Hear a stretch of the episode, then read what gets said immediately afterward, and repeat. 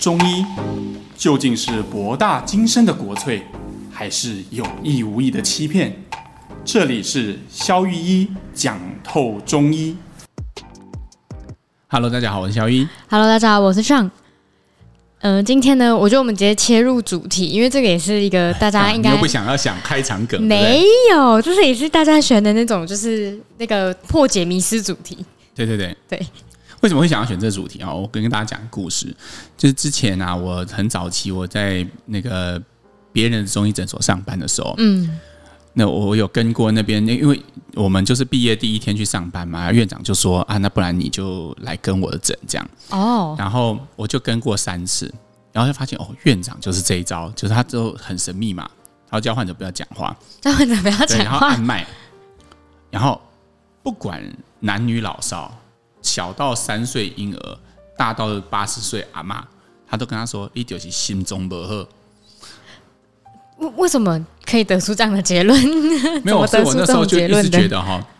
心中不好啊，就是心脏的问题，就好像感觉就是一个话术了，哈？哦，对，所以我一直都很不想要谈这个主题。那一直是到最近，我才觉得，哎、嗯欸，原来我们其实真的是可以好好来谈心脏这件事。我们录了五十几集，录了一年多的节目，竟然都没有谈过心脏，因为我之前对这个主题有点抗拒，因为我就一直有这阴影，觉得它就是一个话术。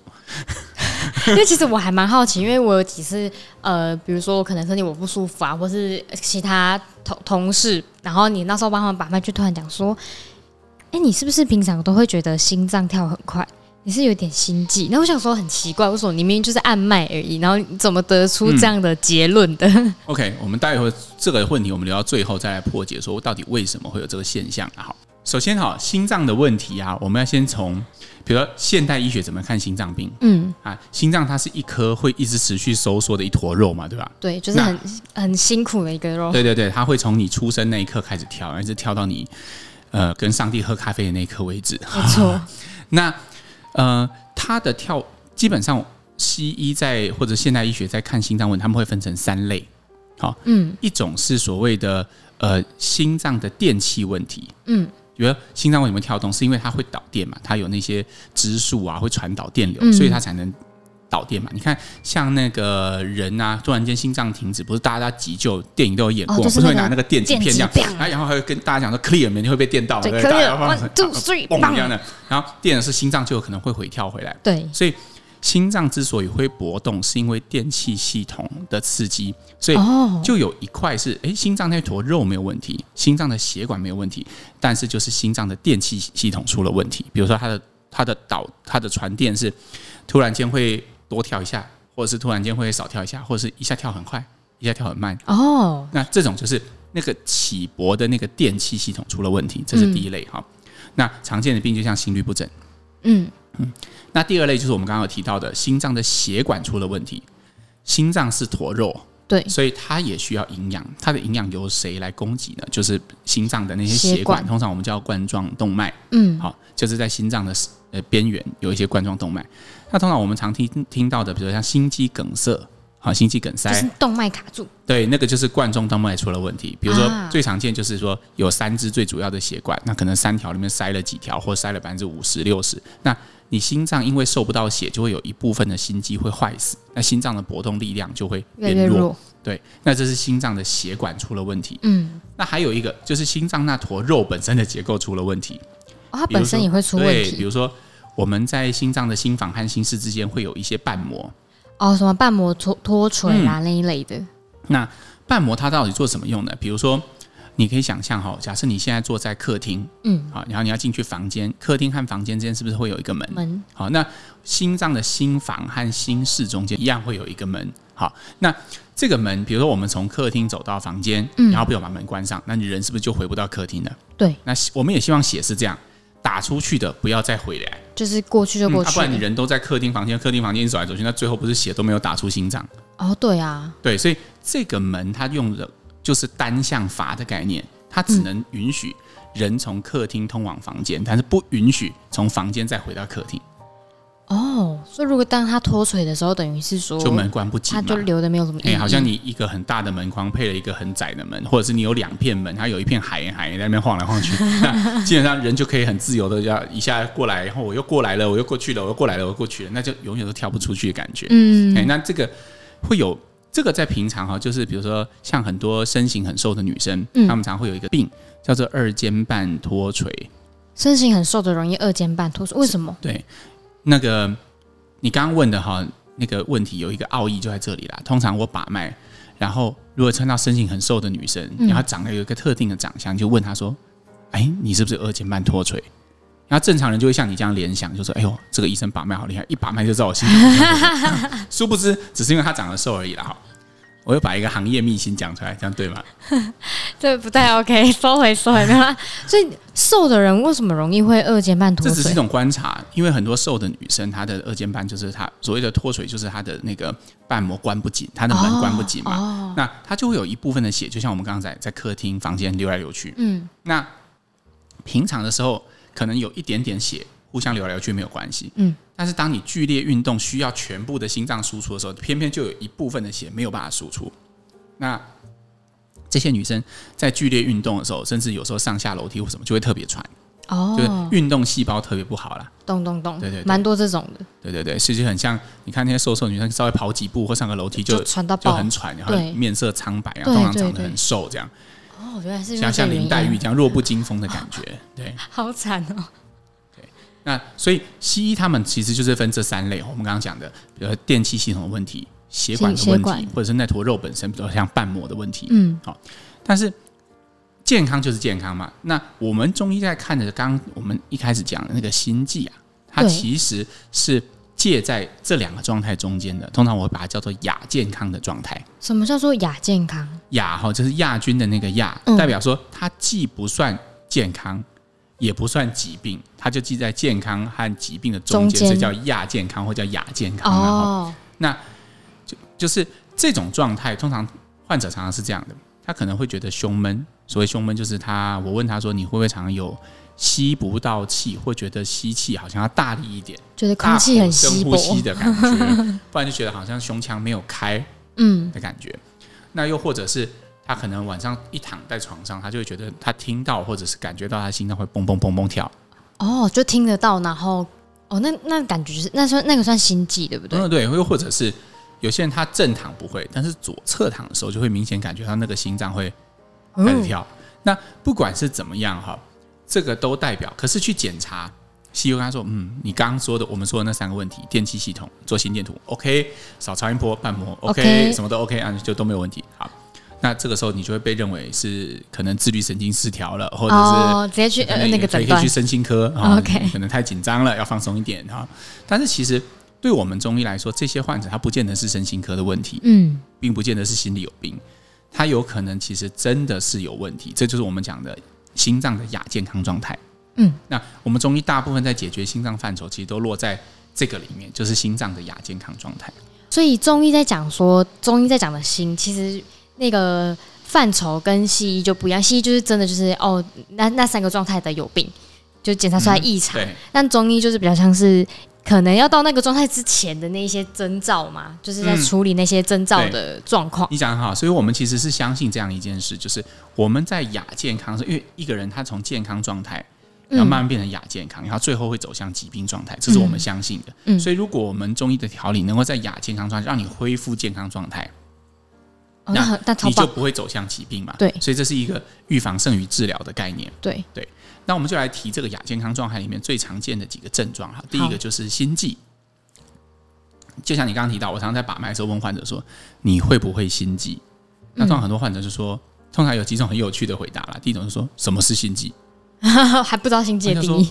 然后，然后说：“哦，不会。”然后再问他说：“那你躺在床上会不会感觉到心跳？”他说：“会，会心悸啊，那个就是心悸。啊 ”他说：“可是这样没有很快啊。”我说：“心悸不一定要很快，这个就是最大的迷思。很多人觉得心悸的意思是心脏跳得很快，我也以为是要跳超快，觉得就是哦，快不行了，快不行了。对对对，其实并不是的那种感觉。心悸在医学上的定义，它是一个很主观症状，就是指我们心脏二十四小时、三百六十五天都在跳动，它不可能休息的。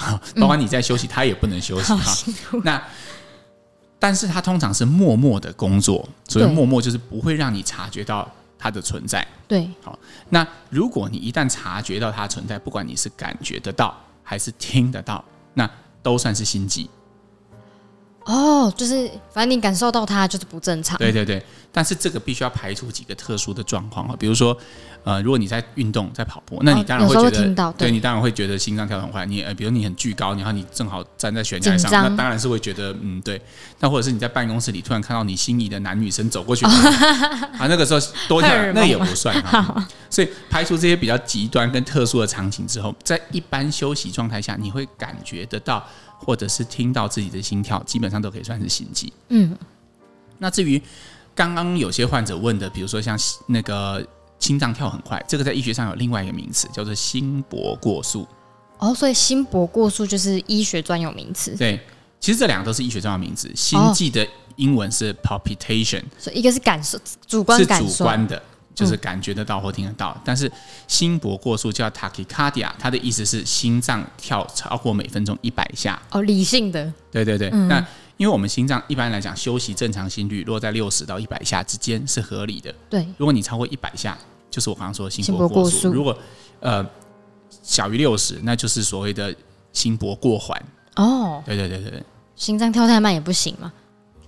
呃，过缓通常没有什么太大的问题，因为像有些运动员，他们心率都在四十，那是因为他们的那个心脏功率特别好，因为长期训练的结果，所以他可以这样有一跳没有一跳就足以支撑他平常日常的生活。好厉害哦！对，那反过来我们讲的这个心悸或者是心搏过速，就是诶，他的功率很弱，所以他需要挑的重一点。或者是跳得快一点来代偿你需要的能量哦，所以还算是一种代偿。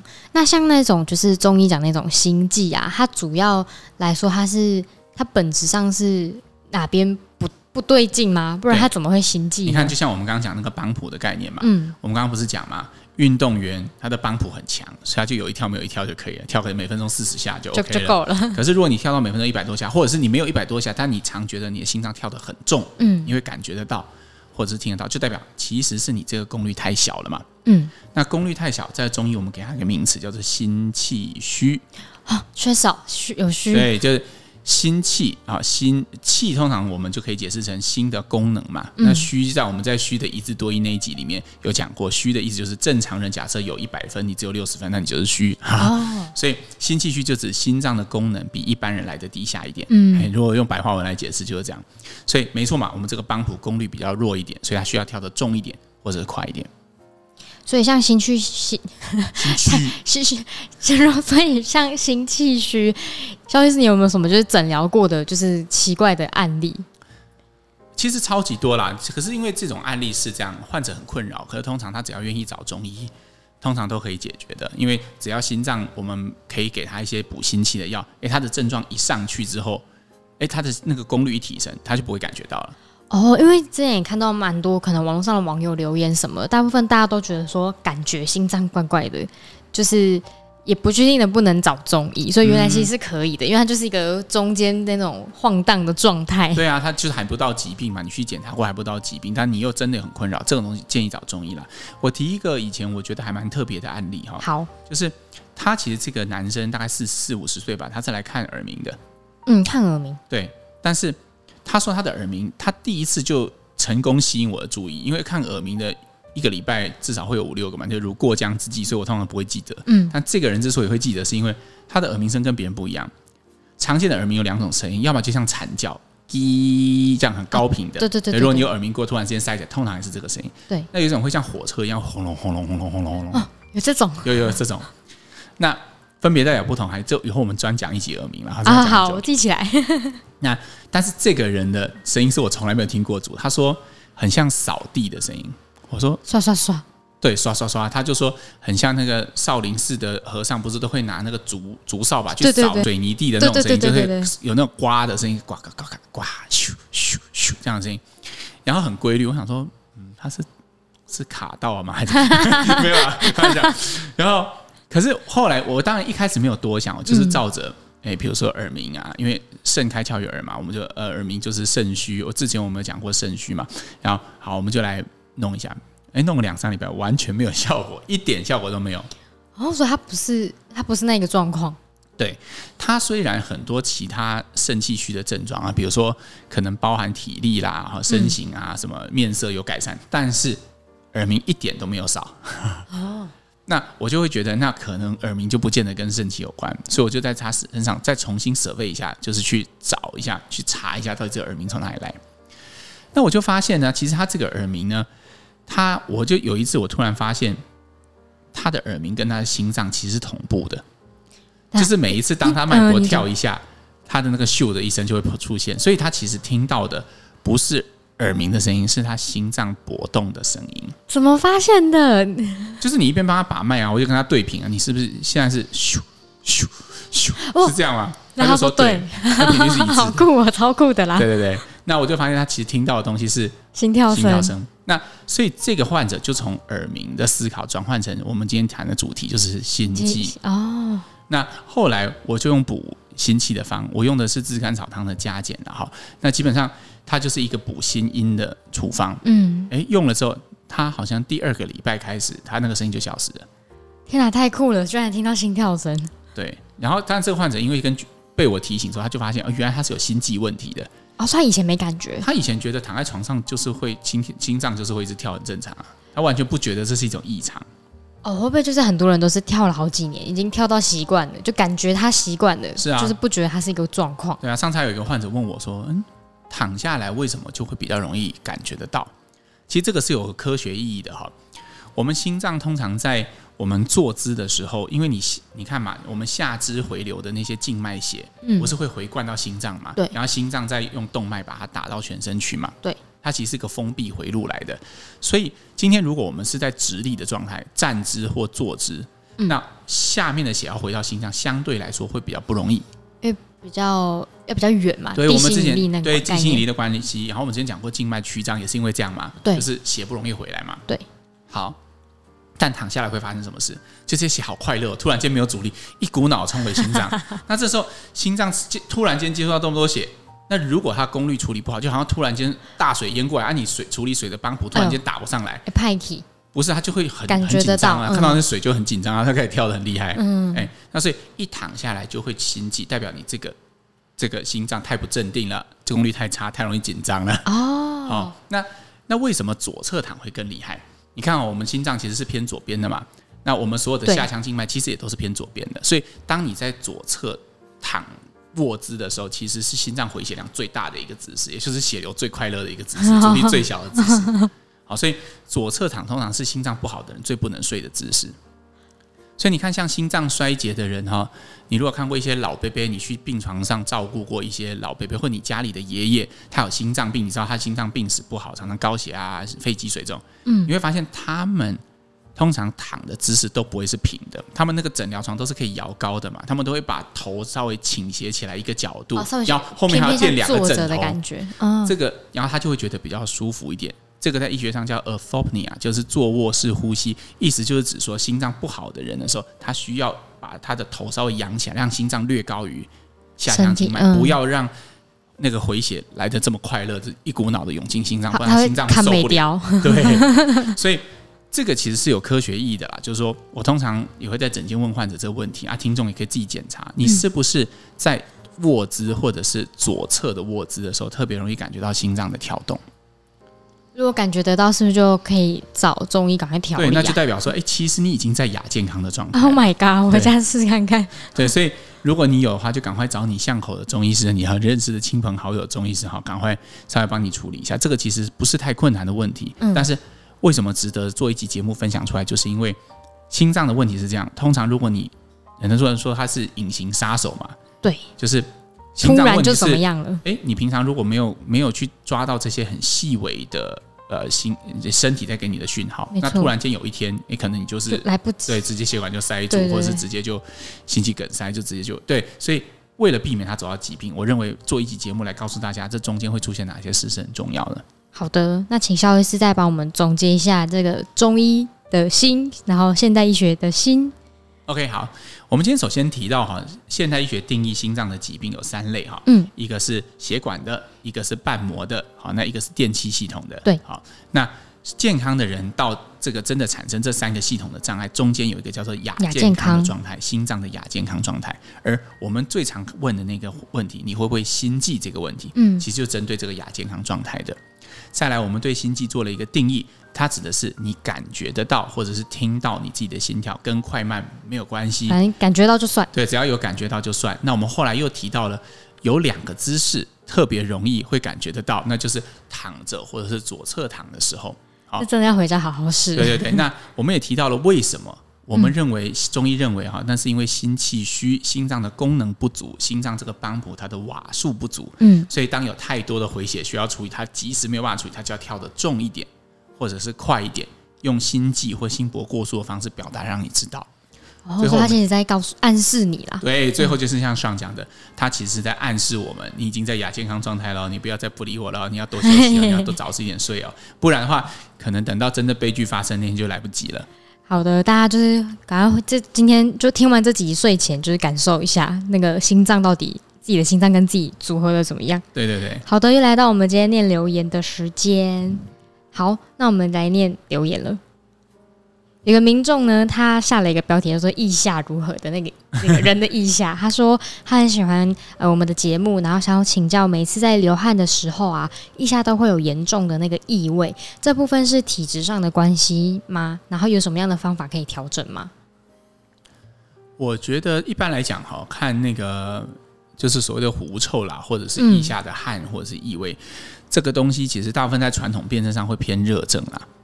哦，它是有点发炎，是不是？对，传统会这样看，但是其实，嗯、呃，我自己的经验是用一些比如清热泻火的药，对这个东西改善非常有限。嗯，反而是呃，因为我们上次有提到一个观念是，呃，汗其实是在局部的话，我们会认为是塞住。对，就是因为。它有一个水管的系统嘛，那有一个部分水水压特别大，有一个部分水压特别小，我们就会认为说可能是水管有阻塞。嗯、这个如果你不清楚我们在说什么的话，你可以回去听汗的那一集嘛。没错。那所以我，我我建议了哈，其实这种这种处置其实可以控制汗为主，因为你会发现狐臭出现的时间其实就跟汗多的时候有关。哦，如果汗能够控制，嗯，就会比较好了。所以其实可以从汗着手，也就是从气郁着手，会比从清热解毒着手会好一点。哦，那请这位听众可以就是去找一下中医师做调理。嗯、好的，然后再下一个留言，他下了一个标，我看了还帮他蛮心疼的。他说自卑男，因为他是写说他希望萧玉医能够针对早泄这个问题来做一个节目，讲解一下。讲你朋友就可以了嘛？没有了，开玩笑。对啊，对嘛？可是他，可是他，我觉得，因为他感觉就是。真的很有这个需求，把它念完后，他说讲解一下原理和解决方法。因为他今年二十七岁，然后三个月前才刚结婚，然后但发现自己有早泄的状况，然后不到半分钟就出来了，这样到现在都没有好转，导致他的婚姻非常的不和谐。他要怎么办？这样他感觉很着急。好了，就冲着你这句话，我们下次要来录弄一集节目，就专门因为上次我们跟上，我记得我们在节目里面有提到嘛，其实我们。我在这方面也有一点心得，但是我一直觉得这个这个这个主题很像地下电台在做的，但是没关系，反正我们心脏也是以前都觉得是话术，我们也可以做嘛，所以下次也要突破框架，我们也可以来做一集关于嗯。男性的这个性功能障碍了，好。好，那在下一则留言，他是在那个新的力量影响你声音展现的这个留的。他说，每次听萧医师的节目都觉得收获非常的多，然后最近好像比较没有在谈论心灵的主题，所以想要来敲完一下对于量子力学、集体潜意识、平行宇宙或者是薛丁格的猫之类的主题，因为他都蛮有兴趣的。他说：“因为毕竟人类生来就是来解决人生的课题，所以对于宇宙也会有无穷无尽的想望。不知道医生能不能多讲一些这种话题？感谢医师。”哦，这位听众可以期待一下，我们其实不是也有录好一集了嘛，准备要上的。对对，这周有一个跟就是大家 平常可能每跟关系相处都会一直遇到的问题，我们就是这周会期待一下。对，是这周没有我们录这集的时候。不对，反正我们前面就有上了，对对对对 这个时间错乱。好的，然后还有一个留言，他是说，呃，肖医师你好，一直都有听 Podcast 这样子，然后感谢有很多的资讯。那他想要请教一个问题，就是他的血糖一直居高不下，然后已经有积极在做，就是减糖，差不多一年，但成效很有限，然后更有些血糖的黎明现象。那他想问肖医师说：“请问中医怎么看糖尿跟减糖呢？然后他可以再做些什么吗？因为他真的很不想要吃西药的糖尿药。” OK，嗯，呃，我觉得血糖是这样啦，哈，呃，糖糖尿病本身哈，这其实糖尿病是一个大主题啦，这其实也值得做一集节目。好，但是呃，可以大概回答一下哈，糖尿病本身，我的控呃，西医他们认为是胰岛素阻抗的问题嘛，嗯，那我在临床上的观察是胰岛素阻抗和湿热体质之间有明显的相关性，嗯，所以在减重门诊里面。有一些患者，他只要湿热问题解决，其实他血糖控制会变得比较理想。就是说，你可能本来吃药的时候，诶，血糖控制不稳定啊，糖化血素还是经常每次三个月去测，可能还到还是会到七点多，嗯，好，没有办法到七以下或八点多。但是如果你加上中药控制湿热的体质，其实基本上都会控制的比较好。嗯，但是呃，要诚实的说哈，我目前的观察是，好像如果你已经吃了。糖药呃血糖控制的药一段时间，你要完全戒除血糖的药物，嗯，我认为不是不可能，但是会有一定程度的困难。你可能要跟你的中医师配合一段时间，嗯，但是我觉得协助控制，然后让它不会造成你未来身体的一些困扰是可以的。因为糖尿病本身，呃，血液里面有糖分，其实不会怎么样嘛，嗯，就是甜一点而已嘛。对。但是问题是，那为什么我们不会放着，就让它这样甜一点就好？因为会久了会出状况。因为你可以想象，如果你的血管就好像泡在糖水里面，嗯、那它的呃呃这个代谢速度或者是腐化速度就会加快，嗯、所以你可能会在你的生命周期里面提早碰到一些，比如说维系血管的一些问题，比如说像肾脏、嗯、眼睛这些微血管非常细密的地方会首先出现问题，所以。听众应该有听过，有些人糖尿病到最后他眼睛是看不见的，嗯，失明的，又或者有些人他是要洗肾的。所以其实我们控制血糖的真正目的，并不是为了那个数字，而是长远来看，我们的目的其实是为了不要让我们的重要的器官受到损害，就是预防并发症的感觉。对，其实我们糖尿病最坏是在三四十年以后，哦，我们是为那个三四十年以后可以预见结果，提早做预防，嗯，而不是只是为了控制血糖而控制血糖。对，这个观念其实是很重要的。好的，我觉得这个我们真的蛮值得做一集的。嗯哼，好，然后本周最后一则留言，他说小小雨好呢，那他说想要问头皮跟脸上还有背容易出油，有办法透过中药改善吗？因为之前工作的环境很热，然后流汗出油的情况变得很严重，然后呢之后换新工作还是没有办法恢复成原本的状态。我想这个问题肯定是需要体质调理的，嗯，尤其。未看先猜哈，你从背上冒上来，然后头脸这些问题，其实是比较类似像我们传统讲的膀胱经的问题，就是它的它的那个分布啊，就是膀胱就是尿尿的那个膀胱，哦，膀胱经，就是经络的经，可是膀胱经和膀胱没有关系，哦，它就纯粹是一条经络。原来膀胱有这个故事啊，对对对，那膀胱经它走的路线就是在我们脊柱的两侧，其实从我们的脚背开始，然后就沿着脊柱的两侧往上，然后就。